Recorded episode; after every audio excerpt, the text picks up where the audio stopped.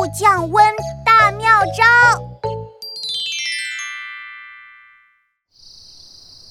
夏天好热呀，我的脑袋都要热冒烟了。我们大象的耳朵可以当扇子用，还可以用鼻子喷水来给自己冲凉。不过，别的动物是怎么降温的呢？动物降温的办法可多了。狗狗会吐舌头，用舌头来散热；松鼠会用大尾巴当遮阳伞，遮住太阳就不热了。嘿，还有河马，它们直接泡在水里，水里最凉快。